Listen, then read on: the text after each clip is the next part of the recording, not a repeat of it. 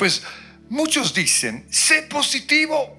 ¿Por qué tienes que predicar en contra del pecado? Más bien habla acerca de la solución del pecado, de la salvación. No hables del infierno, habla del cielo. En vez de hablar de, la muerte eterna, ¿por qué no hablas más acerca de la vida eterna? Es que la gente que, que viene a la iglesia viene golpeada por la vida. Y llegan a la iglesia con la esperanza de oír una palabra de ánimo. Y nosotros lo que queremos es que la gente salga de la iglesia mejor que como entraron. Por eso no les demos un mensaje negativo, sino un mensaje positivo. Y en parte tienen razón. La gente necesita oír las buenas nuevas del Evangelio. Pero también la gente necesita saber qué es pecado y cuáles son las consecuencias del pecado. El mensaje positivo es muy popular, pero mi pregunta es esta, ¿si produce fruto? ¿Será que las iglesias que solo predican de manera positiva, es decir, que nunca predican en contra del pecado, ¿será que esas iglesias son realmente prósperas? Yo personalmente creo que no, pero el tiempo lo dirá. Pues esta tendencia de predicar solo lo positivo no es algo nuevo. Aquí tengo una recopilación de las revistas que mi abuelito escribía en los años 40. Y ah, era, era una revista mm, mensual. Y tengo aquí la que salió en 1947, en el mes de agosto. Y mi abuelito ah, dice, dice allí, oh, sea positivo. Era la frase favorita predilecta de un amigo mío en mi juventud. Predica el evangelio positivo, me han dicho muchas veces. En vez de decirle a la gente que dejen de fumar, que dejen de emborracharse, que dejen de adulterar, ¿por qué más bien no les hablan acerca de Jesús? Y, mi abuelito dice allí, yo creo con todo mi corazón en el poder que hay, en el mensaje positivo. Y cuenta una historia de un hombre que él conoció, que le dijo, mira, estoy luchando con el trago, tengo problemas con el vicio, con el cigarrillo. Y mi abuelito le dijo, ah, ¿por qué no recibes a Jesús? Y él siguió su consejo, recibió a Jesús como su Señor y Salvador y de manera sobrenatural fue libre de esos vicios. Entonces hay poder en la predicación. Pero luego, o en la predicación positiva. Pero luego mi abuelo dice que en Dios y en la palabra encontramos las dos verdades. Tanto el mensaje de la luz como el mensaje de la oscuridad, tanto lo positivo como lo negativo. Por ejemplo, cuando Dios puso al ser humano en el huerto del Edén, en Génesis 2.16 le dijo, puedes o pueden comer de todos los árboles. Ese es un mensaje positivo. Pero luego dijo del, del árbol de la ciencia del conocimiento del bien y del mal, no podrán comer, porque el día que coman de ese árbol, morirán. Mensaje negativo. En Colosenses capítulo 3, versículo 8 dice, no se mientan unos a otros. Un mensaje negativo. Y luego dice en el versículo 10, vístanse con la naturaleza nueva mensaje positivo. Mi abuelo predicaba santidad. Y ese es una de las razones por las cuales el mensaje de santidad es parte del ADN de su presencia. Yo sigo hablando acerca de nuestro ADN. Nosotros creemos en el mensaje de mensaje de santidad. Y yo sé que no es muy popular, pero si Jesús predicó en contra del pecado, ¿quiénes somos nosotros para no hacerlo? De hecho, si no predicamos en contra del pecado, estamos siendo desleales a Jesús. En Romanos capítulo 6, versículo 14 dice, ya no están bajo la ley, sino bajo la gracia. Y la mejor ilustración que he oído acerca de la diferencia entre estar bajo la ley y bajo la gracia es la siguiente. En una ocasión, una mujer se casó con su príncipe azul. Pero resulta que cuando ya estaban viviendo juntos, se dio cuenta que, que no era tan bueno como parecía. Era un hombre que le exigía que hiciera una cantidad de cosas. Todos los días antes de él ir a trabajar, le dejaba todo un listado de lo que ella tenía que hacer. Lavar la losa, limpiar las cortinas, trapear los baños, hacer la comida, planchar la ropa, etcétera, etcétera. Y cada día, cuando él llegaba a casa, revisaba a ver si ella había cumplido con su trabajo y si no, la maltrataba, la abusaba verbalmente. Pero un día ese esposo se murió y ella se volvió a casar. Y después de la luna de miel, ya cuando estaban en la casa románticos, al día siguiente, cuando, cuando se levantó ella, cuando apareció el sol, ella se fue a levantar hacerle el desayuno a su marido. Y él le dijo, ¿a dónde vas? Y él le dijo, hoy voy a prepararte el desayuno. Él dijo, no, no, no, quédate. Ah, disfrutemos este tiempo juntos y luego voy y te acompaño, te ayudo a hacer el desayuno. Este, esta nueva relación fue un poco difícil para ella al comienzo porque no estaba acostumbrada a la libertad no estaba acostumbrada a la gracia. Ella estaba acostumbrada a una relación de ley, de legalismo. Pero poco a poco se fue acostumbrando. Y pasaron los años. Y un día, mientras ella limpiaba la casa, encontró en el piso, ahí entre dos tablones, un papelito. Y ella lo sacó y empezó a leerlo. Y mientras lo leía, lágrimas comenzaron a salir por sus ojos porque era uno de los listados que su ex marido le había dejado en el pasado. Y ella se dio cuenta que todo lo que estaba en ese listado, ella lo estaba haciendo. Pero ya no lo hacía por temor, sino por amor. No lo hacía porque le tocaba lo hacía porque lo quería hacer. Y esa es la diferencia de vivir bajo la ley y vivir bajo la gracia. No es que ya no cumplimos la palabra de Dios, no. Lo que pasa es que en el Antiguo Testamento lo hacían porque les tocaba. En el Antiguo Testamento era la, la ley era unas piedras escritas. Ya en la gracia, la Biblia dice que la ley de Dios está escrita en nuestro corazón.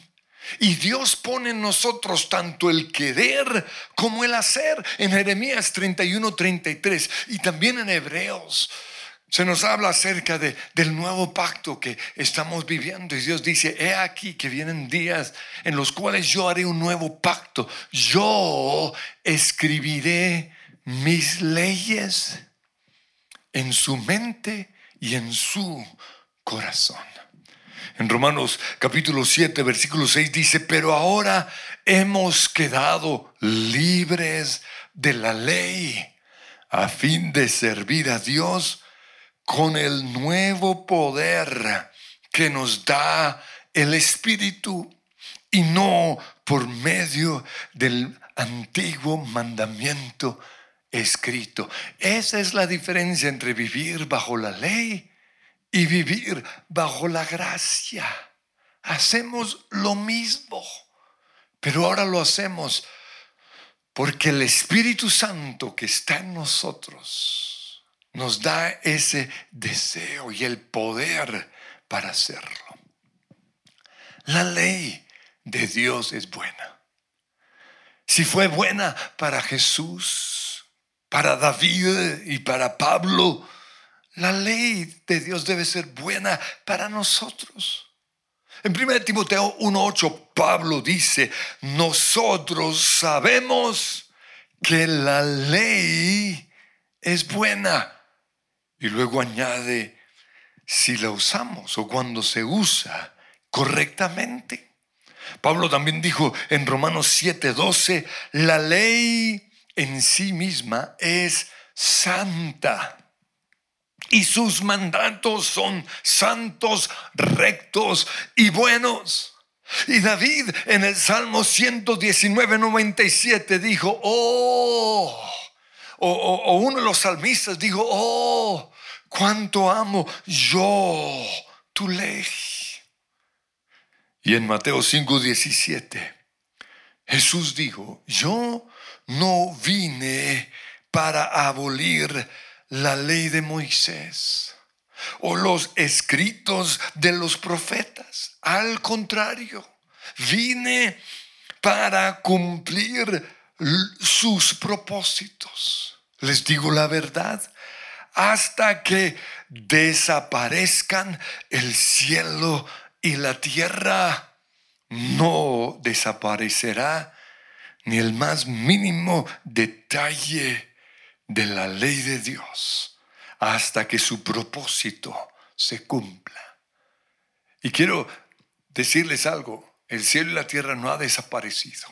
Por eso la ley de Dios no ha desaparecido.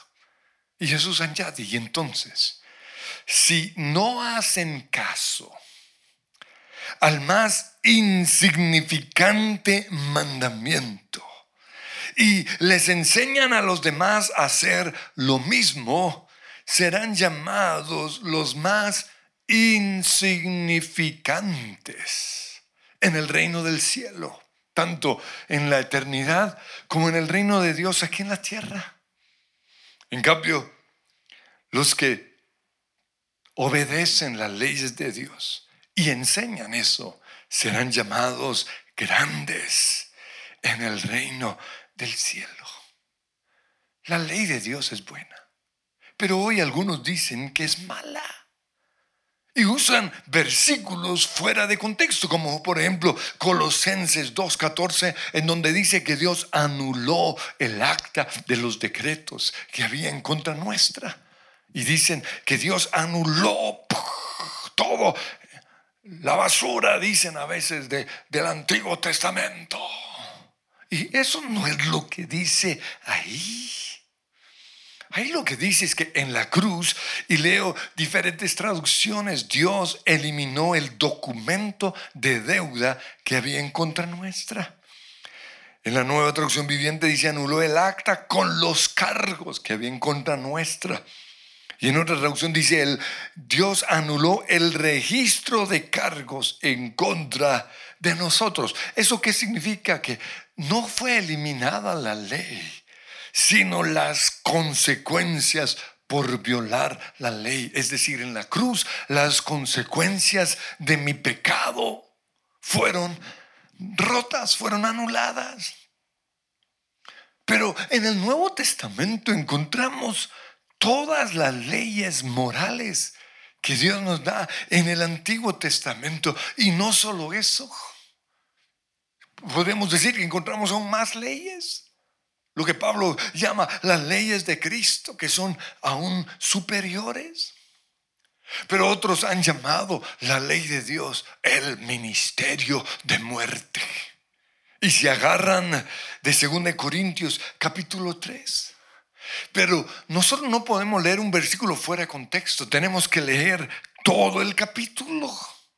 Y si lo hacemos, nos daremos cuenta que Pablo aquí está haciendo una comparación entre el camino antiguo de la ley que conduce a la muerte, dice la nueva traducción viviente.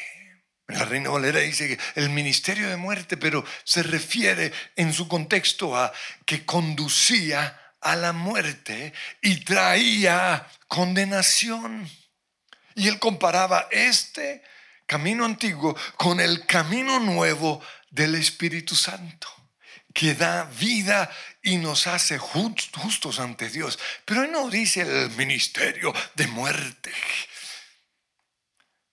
En el 2 Corintios 3, 6, Pablo dice en la traducción viviente, Dios nos capacitó para que seamos ministros de su nuevo pacto. Este no es un pacto de leyes escritas, sino es un pacto del Espíritu Santo. El antiguo pacto escrito termina en muerte o conduce a la muerte. Pero de acuerdo con el nuevo pacto, el Espíritu da vida. Eso es muy diferente a llamar el antiguo pacto el ministerio de la muerte. Porque la ley de Dios es buena. Lo que es malo es el pecado. Y quiero que ustedes tomen su propia conclusión voy a darles unos mandamientos y quiero que digan si esos mandamientos son buenos o malos. Mateo 22, 37. Ama al Señor tu Dios con todo tu corazón. ¿Eso está en el Antiguo Testamento? ¿Es malo? No. Romanos 13, 9. Pablo cita unos mandamientos del Antiguo Testamento. No cometas adulterio. No cometas asesinato no robes, no codicies. Ama a tu prójimo como a ti mismo. No son malos, son buenos. La ley de Dios es buena. Y es buena porque nos dice que es blanco y que es negro. Nos muestra la diferencia entre lo que es pecaminoso y lo que es la luz. Romanos 7:7 dice, fue la ley la que me mostró mi pecado. Eso no es malo. Eso es necesario. ¿Cómo voy a dejar de pecar si no sé qué es pecado? Yo nunca hubiera sabido que codiciar es malo si la ley no dijera no codicies. Pero la ley de Dios también es buena porque nos revela la voluntad de Dios. La ley me muestra qué le gusta a Dios, qué quiere Él que yo haga.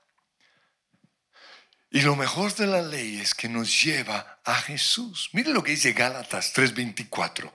Así que la ley vino a ser nuestro guía encargado de conducirnos a Cristo. ¿Por qué?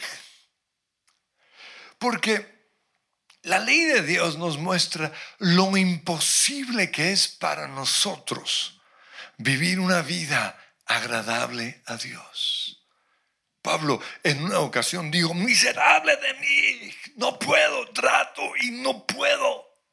Pero gracias doy a Dios por Jesucristo. Lo que la ley me muestra cuando yo la leo es que yo solo no puedo vivir una vida que agrade a Dios. Y eso me lleva a Jesús. Y eso es la ley, es nuestro, nuestro haya, nuestro guía. Y por eso podemos decir lo que dice Filipenses 4:13. Todo lo puedo en Cristo que me fortalece. Yo no podía antes, pero ahora todo lo puedo en Cristo. Entonces la pregunta es esta, si la ley de Dios es buena, ¿por qué algunos la odian o en sus prédicas parece que la odiaran? Porque hay unos que predican en contra de la ley. Porque hoy hay una obsesión en contra de la ley. Y yo creo que los que se han especializado en predicar el mensaje de gracia tienen claro que la ley de Dios es buena. Pero lo que ellos no se han dado cuenta es que son sus seguidores los que están usando sus enseñanzas como un permiso para pecar. Y por eso estos predicadores todo el tiempo tienen que decir, no les estoy dando permiso para pecar, pero sí les están dando permiso para pecar. Y no solo eso, están promoviendo el antinomianismo, algo que se ha infiltrado en la iglesia desde el inicio, que significa antinomianismo, anti-ley, en contra de la ley. Es una práctica no bíblica que enseña que ahora bajo la gracia somos libres de la ley de Dios, somos libres de toda obligación moral. Pero eso no es lo que dice la Biblia. En 1 Pedro 2.16 dice, pero ustedes son libres, sí, pero a la vez son esclavos de Dios. Así que no usen su libertad como una excusa para hacer el mal. En mi libertad yo decido sabiamente. Mi pelea no es en contra del mensaje de gracia, ni en contra de sus maestros, no. Mi pelea es en contra de la confusión que están generando. Sobre todo por esa obsesión que veo en contra de la ley de Dios. Ahora les recuerdo que en sus cartas, Pablo tuvo que enfatizar una y otra vez que ya no estamos bajo la ley porque los primeros cristianos eran judíos. Y entonces estaban bajo la influencia todavía del legalismo de los fariseos. Habían sido influenciados por años por los fariseos. Y por eso algunos querían judaizar a los nuevos creyentes, especialmente a los gentiles, y obligarlos a que cumplieran leyes que eran para los judíos, como por ejemplo la circuncisión. Gálatas 6:12 nos habla de eso. Pero yo no veo en ningún momento en Pablo una obsesión en contra de la ley.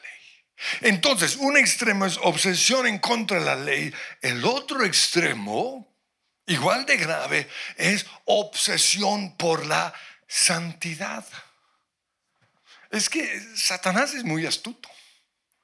Él toma cosas buenas como la gracia y convierte la obsesión en la, gracia en una desgracia.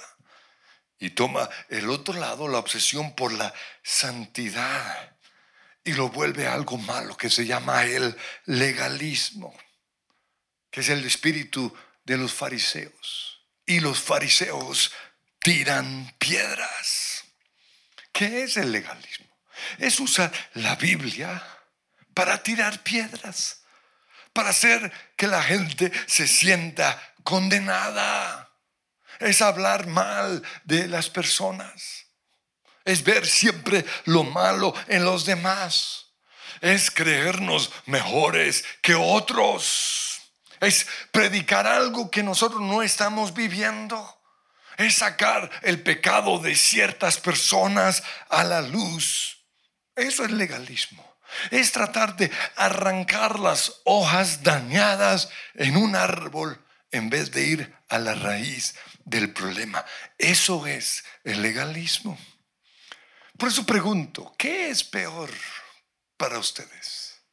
¿Vestirse provocativamente o hablar mal de la niña que se viste así? ¿Qué es peor? ¿Adulterar o juzgar al adúltero? ¿Qué es peor? ¿Ir a clubes nocturnos o creernos mejores? Porque no vamos a esos lugares. ¿Qué es peor? ¿Ser un cristiano mediocre o creernos mejores? Porque nosotros no faltamos a la iglesia, porque nosotros leemos la Biblia o porque nosotros oramos. Pues en Lucas capítulo 18, versículo 9 al 14 dice, a algunos que confiando en sí mismos se creían justos y que despreciaban a los demás, Jesús les contó esta parábola. Dos hombres subieron al templo a orar. Uno era fariseo y el otro recaudador de impuestos. Uno era un hombre comprometido con la ley de Dios y el otro era una persona que había traicionado a los judíos. El fariseo se puso a orar consigo mismo. Oh Dios, te doy gracias porque no soy como otros hombres, ladrones, malhechores, adúlteros, ni mucho menos como este recaudador de impuestos. Ayuno dos veces a la semana y doy mis diezmos de todo lo que recibo. En cambio, dijo Jesús, el recaudador de impuestos ni siquiera se atrevía a levantar la vista al cielo, sino que se golpeaba el pecho y decía, ten misericordia de mí, que soy pecador. Les aseguro, dijo Jesús, que este, es decir, el pecador, y no aquel, el fariseo, volvió a su casa justificado ante Dios. Por eso, ¿qué es peor? ¿El que peca o el que juzga al pecador? Porque para Dios es lo mismo. De, hecho, en esta parábola, Señor nos mostró que es peor el que juzga que el que critica, el que tira piedras.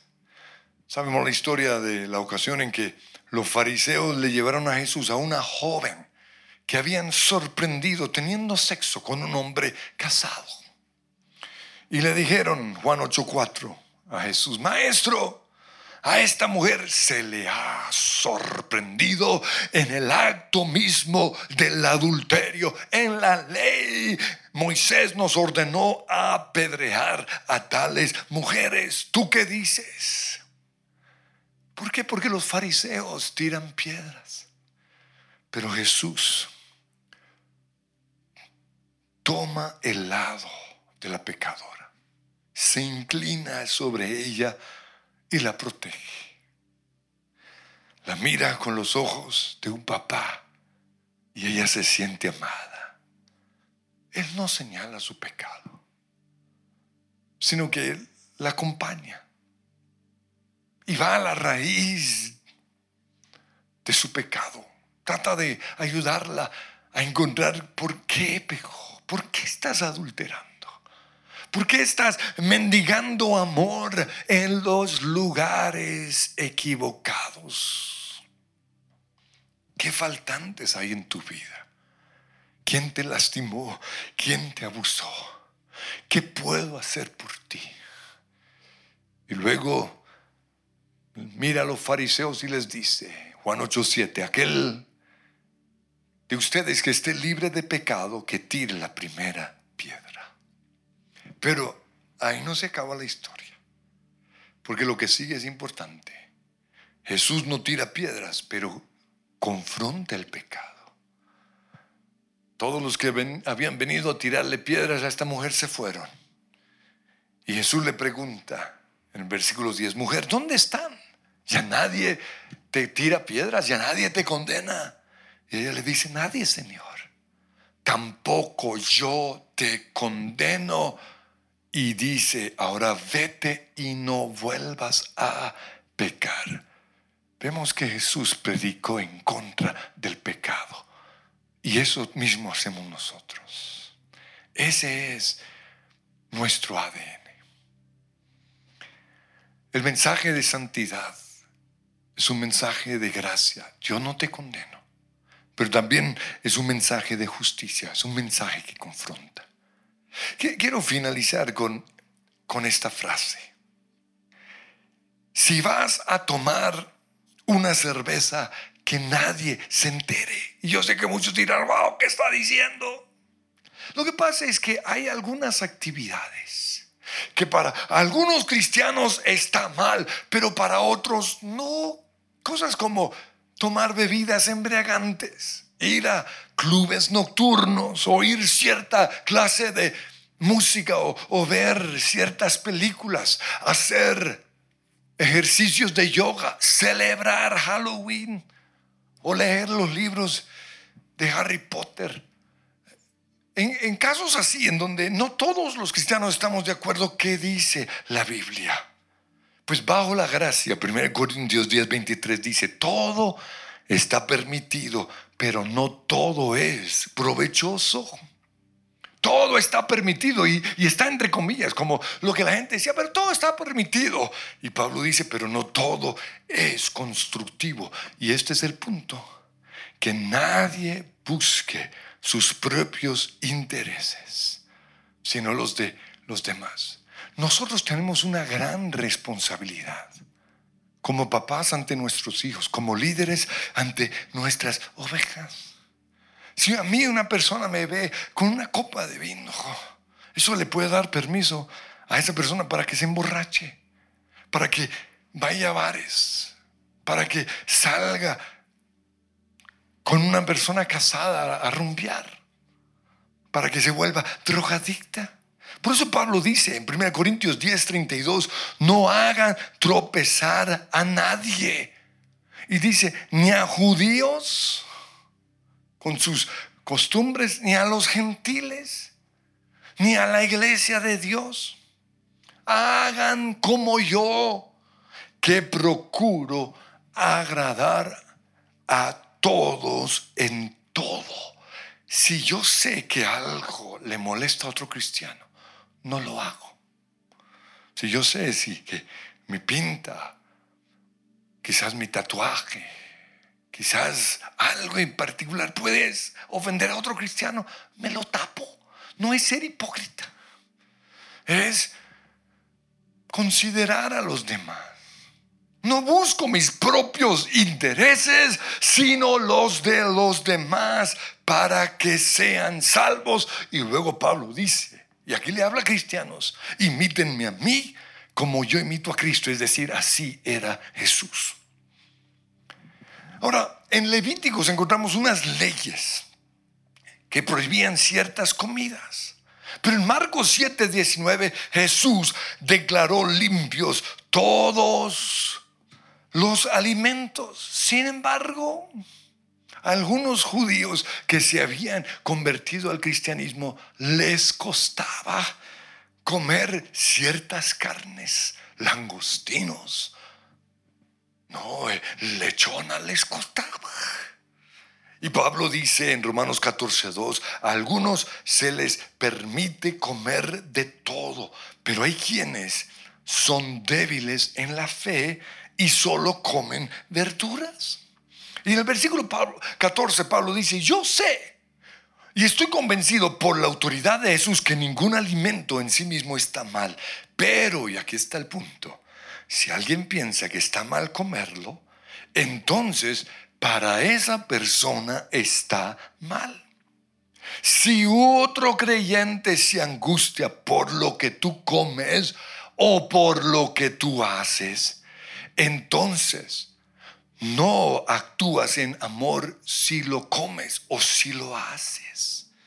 No permitas que lo que tú comes destruye, destruya a alguien por quien Cristo murió. No destruya la obra de Dios a causa de lo que comes. Recuerdas que todos los alimentos están permitidos. Lo malo es comer algo que haga tropezar a otro. Y aquí está el punto importante. Es mejor no comer carne, ni beber vino, ni hacer ninguna otra cosa que pudiera causar que otro creyente tropiece. Por eso, lo que dije al comienzo, si vas a tomar una cerveza, que nadie se entere. Si para ti está bien, que, que otros no se enteren. Si vas a comer morcilla, porque hoy hay cristianos que no le ven problema de comer la, sangre, que otros no se enteren. ¿Por qué? Porque eh, para ellos genera problemas. Películas violentas, películas de terror que promueven el ocultismo con mensajes anticristianos que ven algunos. Si lo vas a hacer, no lo publiques. Pero tengan presente lo siguiente, Romanos 14, 23, si tienes duda acerca de si debes o no debes comer o hacer algo en particular, entonces es pecado hacerlo. No eres fiel a tus convicciones. Si haces algo que crees que está mal, peca. Señor, yo te pido que hoy no pensemos en nosotros mismos sino que pensemos en los demás. Y si tú nos acompañas hoy por primera vez, quiero guiarte en esta oración. Si hay algo bueno acerca de la palabra de Dios, es que nos muestra que en nuestras fuerzas no podemos nada. Pero por eso murió Jesús. Y lo único que tienes que hacer es recibir a Jesús. Digo conmigo, Padre Dios, te doy gracias por Jesús por tomar mi lugar en esa cruz. Declaro que tú eres mi Señor y mi Salvador. Amén. Si hiciste esta oración, queremos comunicarnos contigo, queremos responder tus preguntas. Aquí está el QR o el teléfono de nuestro call center esperamos algún día volver a vernos aquí. Pero quiero que terminemos con esta super canción. Es una bendición y habla precisamente de Jesús, que es la luz, que es el sol. Cierren ahí sus ojos y canten con nosotros. Luz que brilla entre nosotros, Jesús, la luz que alumbra las naciones, Jesús, la luz.